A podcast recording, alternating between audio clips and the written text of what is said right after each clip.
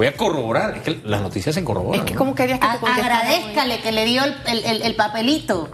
Muchas gracias. Sí, oye, que de verdad En vez de estar diciendo cosas. Sí, pero estoy corroborando. Caramba, Esa es mi tarea, corroborar. Ahora, Esa es la ¿cómo- tarea del ¿Cómo periodista. iba a revisártelo hoy si venía desesperada en el tranque? corroborar, etcétera. ¿Cómo está? Bienvenida. Hola, muy buenos días. Elisa Suárez, APD, nos acompaña. Feliz de estar aquí con ustedes otra vez en presencial. Me Oye. siento, no sé, No había venido presencial. el- el- la ruta Sí, se le hizo difícil en la mañana, ¿no? La ruta, la ruta está. O sea, eh, eh, mejor no me preguntes de eso porque entonces me vas a comenzar a poner en, en estrés. vu- vuelve el estrés de nuevo. No, y puedo entonces hablarte cosas que no quisiera decirte y bueno. Ha- Hace unos días se sentó alguien que yo y se sentó y le digo, traes la calle en la espalda. O sea, porque el tráfico no es el mismo de hace cinco meses, gracias a Dios. Gracias a Sí, Dios. dentro de Tenemos que alegrarnos porque Y no es. lo usted disfruta el tranque, Claro. a veces yo estoy como en un modo distinto de vida. Y entonces ya a mí nada me roba la calma, yo paz y amor, empiezo a hacer todas las cosas que me ha enseñado mi hijo. Así que yo nada me roba la calma ni nadie tampoco me roba la calma. Es, es parte de, está demostrado que el estrés alimenta las células cancerígenas, así que uno tiene que andar be happy por ahí siempre, forever, forever. Pero bueno, eso no quiere decir que voy a andar feliz, pero voy a andar aérea de la realidad a la que me tengo que enfrentar. Y definitivamente que le hacía la pregunta, la última, al ministro Rogelio Paredes. Terminamos un primer trimestre, Lisa, el día de mañana, y la expectativa de este año de mucha gente, wow, ¿cómo va a ser? Vamos a tener trabajo. Uy, y yo estuvimos en una reunión con el director gerente del metro y de verdad que esta línea 3, cómo va avanzando. Ayer agarré por el Puente de las Américas y efectivamente me tocó ver lo que vi en un video. Eh, y la cantidad de mano de obra que ellos van a empezar a contratar mes a mes. Si no estoy equivocada, hablo de 600 personas o 400 a 600 mensuales que van a estar contratando. Eso es bueno. Eh, el gerente del Banco Nacional ayer hablaba del aumento en el tema de las hipotecas de vivienda, pero eso no quiere decir que nos tenemos que quedar quietos, todavía falta más por hacer. Eh, ¿Cómo vamos, Elisa, eh, en, vías de esa recuperación económica? Bueno, eh, pudiésemos ir mejor. Vamos avanzando porque no estamos retrocediendo. Eso ya es bueno.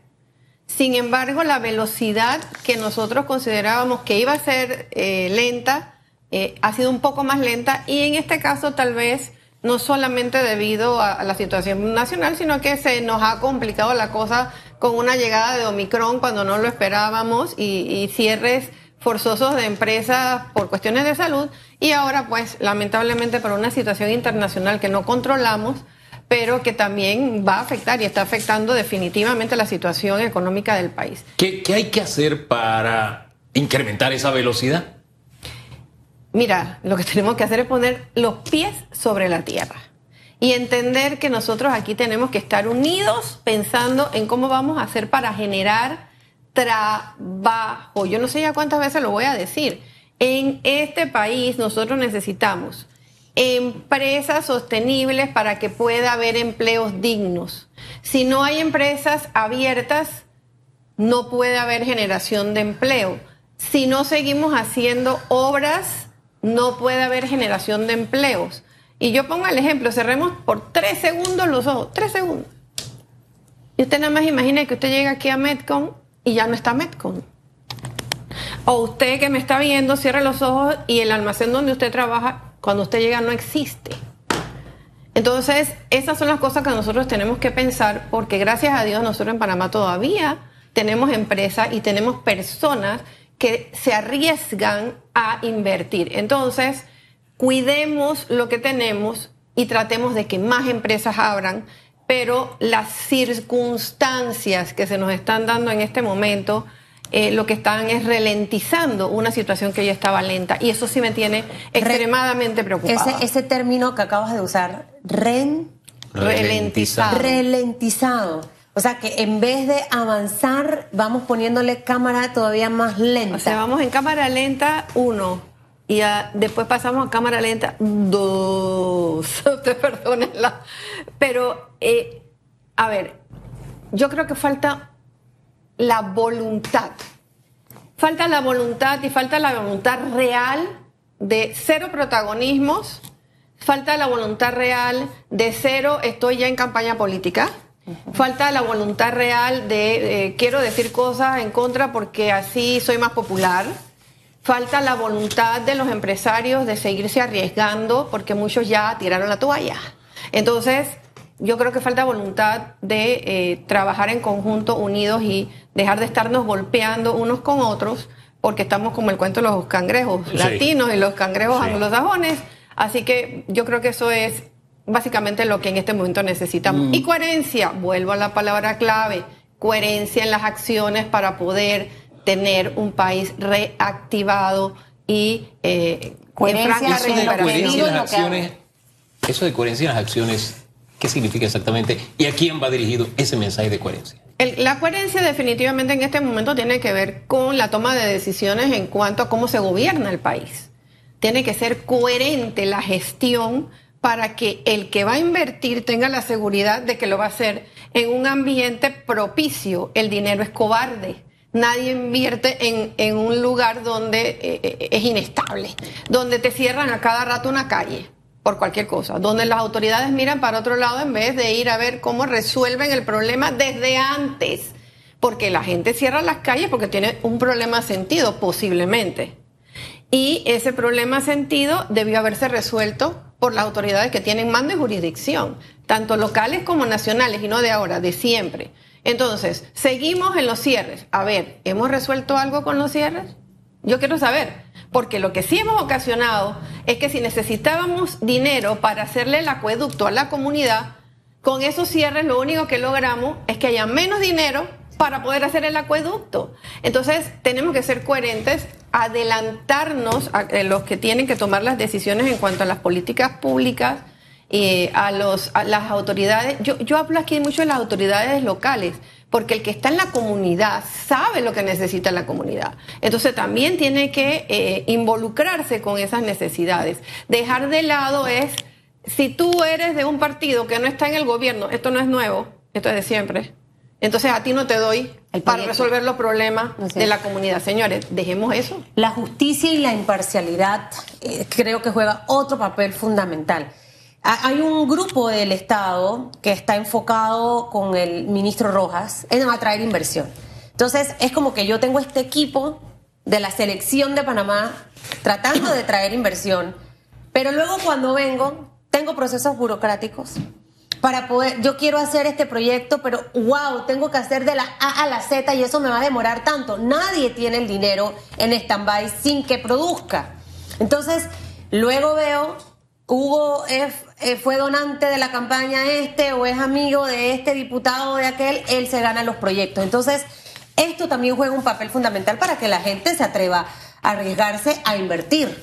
Por supuesto que sí, por eso yo creo que yo en dos años y desde mucho antes de estar en esto de la pandemia, siempre he hablado de unidad y siempre he hablado de, gobiernos eh, de, de, unidad nacional, porque no estamos pensando en Panamá, estamos pensando en, en la situación de cada cual en particular. Y, y aquí te meto gremial, particular, ideológica, la que quieras. Entonces la realidad es la realidad y los números hablan por sí solos. Los números no nos están favoreciendo en las proporciones que nos deberían favorecer el sector construcción. Yo eso te lo digo porque es tal vez el número que mejor manejo. Todavía nosotros no hemos reactivado al 40% de nuestros trabajadores y nos vamos a enfrentar en poco tiempo, Dios quiera que no sea así, porque entiendo que hay una conversación entre eh, el sindicato de trabajadores y, y el señor presidente que vamos a enfrentarnos a una nueva huelga y te voy a contestar como me contestó uno de mis agremiados del otro gremio que pertenezco, que es con vivienda. Elisa, yo tenía siete proyectos, eh, solamente estoy, he podido abrir uno. ¿Sabes qué? Si hay huelga, bueno, ni modo, tendré que cerrar el único que tengo. Eso es delicadísimo, señores. Es terrible que a usted le digan eso, porque ¿dónde están los trabajadores de ese inversionista que se atrevió por lo menos a abrir uno y que ahora ni siquiera lo va a poder seguir abriendo. ¿Dónde están los trabajadores que tendrían que estar en ese trabajo? En su casa. O sea que esa huelga no nos va a resolver el verdadero problema del sector trabajador construcción, que es que logre volver a ser contratado. Entonces, si no lo logramos, ¿de qué me sirve que tú dupliques el salario, si quieres verlo desde ese punto de vista, eh, si simplemente no va a haber puesto de trabajo? Entonces es, es utópico lo que estamos desde nuestro punto de vista y con una evaluación técnica de que los salarios del sector construcción son de los mejores salarios versus la calificación del promedio de, de, estudio de nuestros trabajadores, que son de 9.7 años, que versus un profesional que ha ido a la universidad, etcétera, etcétera, ganan incluso mejor que esos trabajadores. Y no es que esté mal, y no es que no sea bueno, y no es que eh, sea propicio. No, yo no lo estoy diciendo desde ese punto de vista. Lo que estoy diciendo es que este trabajador que gana un muy buen salario para eh, el estándar de los profesionales en Panamá, además de, todo eso, tiene eh, pues un tema de que no tiene una evaluación, porque nosotros no medimos productividad. Usted va a ganar lo mismo, este, este albañil gana lo mismo que este otro, se le aumenta exactamente igual, a pesar de que uno pone 20 bloques y el otro pone 40. Entonces el que pone 40 dice, hombre, yo pongo más que tú y yo voy a ganar lo mismo porque el aumento es, igual para todos. Ok, entonces sabes que de aquí adelante yo voy a seguir poniendo 20 en vez de poner 40 y estamos afectando la productividad país porque no la medimos y porque no la premiamos en las condiciones que deberíamos premiar al que da más de sí. Yo lo digo con sinceridad, estas cosas son muy serias, nos pasa lo mismo en, los sectores magisteriales. Tenemos aumento, pero no medimos el rendimiento de nuestros docentes, porque eso se ha eliminado. Entonces, eh, tenemos un problema eh, muy serio en Panamá eh, desde el punto de vista de la productividad. ¿Qué impacto tendría una huelga en la recuperación del sector construcción? Bueno, Dicen que si sería ya eh, eh, terminar de, hundir el sector, la última cerecita del pastel. Yo digo que es que ya habíamos abierto el hueco, la fosa, y ahora lo único que vamos a hacer es ponerle tierra encima y además un epitafio en una lámina. O sea, no hay manera de que el sector construcción se pueda recuperar, y, lo voy a repetir, no hay manera de que podamos recuperar el sector construcción, que el 40% de nuestros trabajadores que están todavía sin ser reactivados puedan ser reactivados y que ojalá pudiéramos reactivar más si se da esta huelga. Sería realmente muy, muy triste desde el punto de vista de los trabajadores que los grupos sindicales radicales dicen defender, pero que al final realmente yo siento que no los están defendiendo. ¿Y quién los defiende? ¿A quién le tocaría asumir ese, ese rol? El rol lo tiene que tomar definitivamente los sindicatos, pero para eso hay diálogo y hay conversación. Yo no puedo abrir una empresa si no tengo trabajadores. Esta es una relación simbiótica donde todos los dos nos necesitamos. Pero ¿será que al final la estrategia no es la correcta? Porque a veces pensamos que, que, que esas acciones violentas, por llamarlo de alguna forma radicales, son las que nos van a dar los resultados. Hoy, por ejemplo, veía unos papás que no permitían que los niños entraran a una escuela porque solamente tienen una trabajadora manual.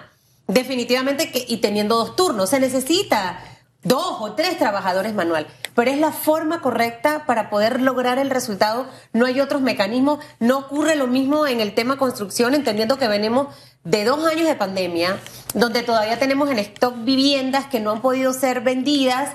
Eh, que bien que han aumentado las hipotecas, pero todavía hay ahí, que hay otros proyectos que tampoco han podido iniciar precisamente por esto.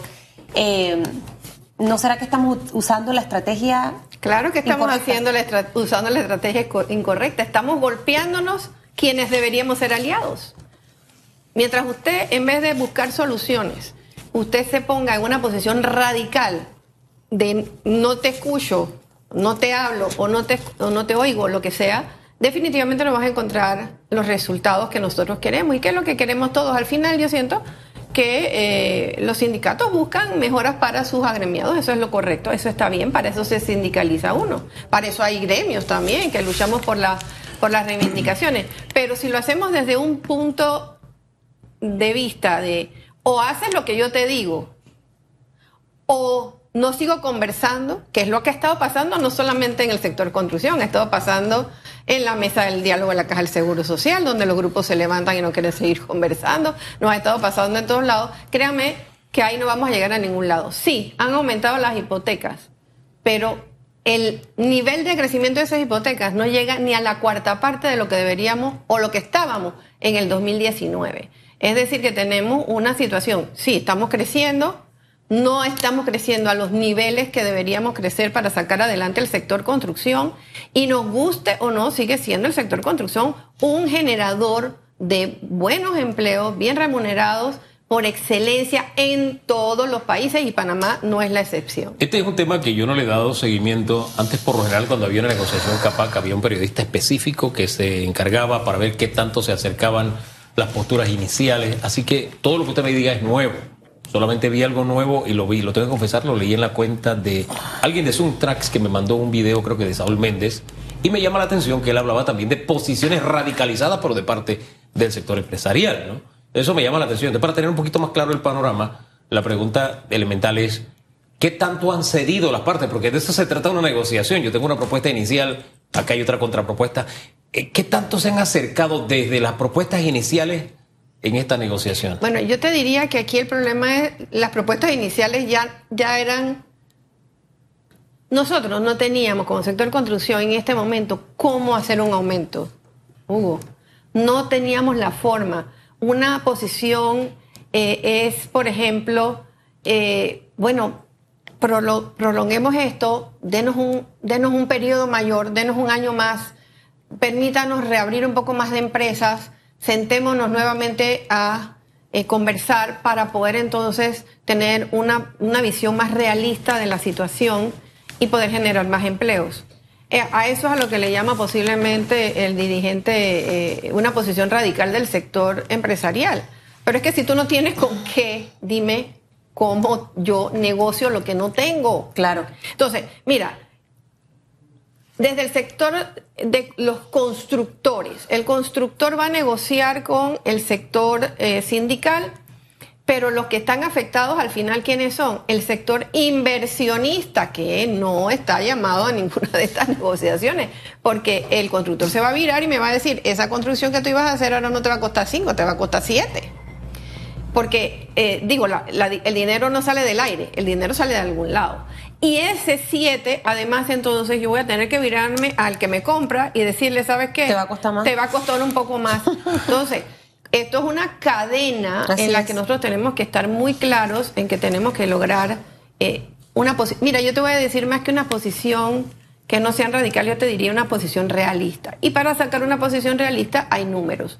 CAPAC nos ha enviado a la mayoría de los presidentes que estamos en CONEP, los allegados, sobre todo el sector construcción, eh, el costo de los aumentos desde la óptica de lo que ellos proponen versus la óptica de lo que propone el sindicato.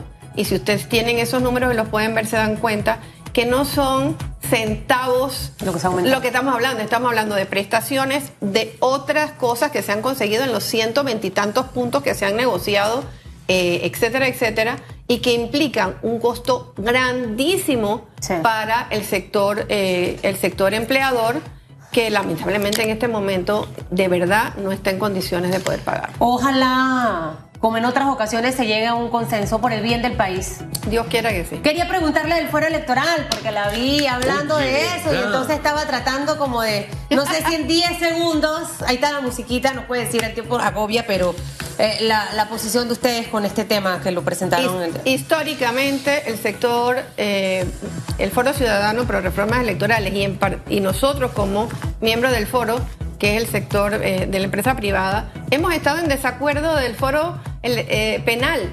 Escucho, penal electoral. Hemos estado históricamente en desacuerdo de eso, porque precisamente se utiliza y se ha utilizado y se podría utilizar antes, ahora y después para que personas que tienen que responder ante la justicia eh, pues no lo hagan y creemos que eso tiene que ser eliminado. Eso se llevó este año eh, a las modificaciones en la Asamblea Nacional, lamentablemente fue rechazado y yo te diría como punto final, Dios quiera que para las próximas negociaciones que tengamos con relación al fuero penal y electoral podamos eliminarlo radicalmente. No es correcto, no está bien pero mientras sea parte de nuestro código y sea la, ley, pues poco podemos hacer más que en el momento de que tengamos que cambiar la propia ley. Lisa, gracias por estar esta mañana aquí Gracias. en Radiografía. Nosotros tenemos que hacer una pausa y en segundos tenemos más. No se vaya.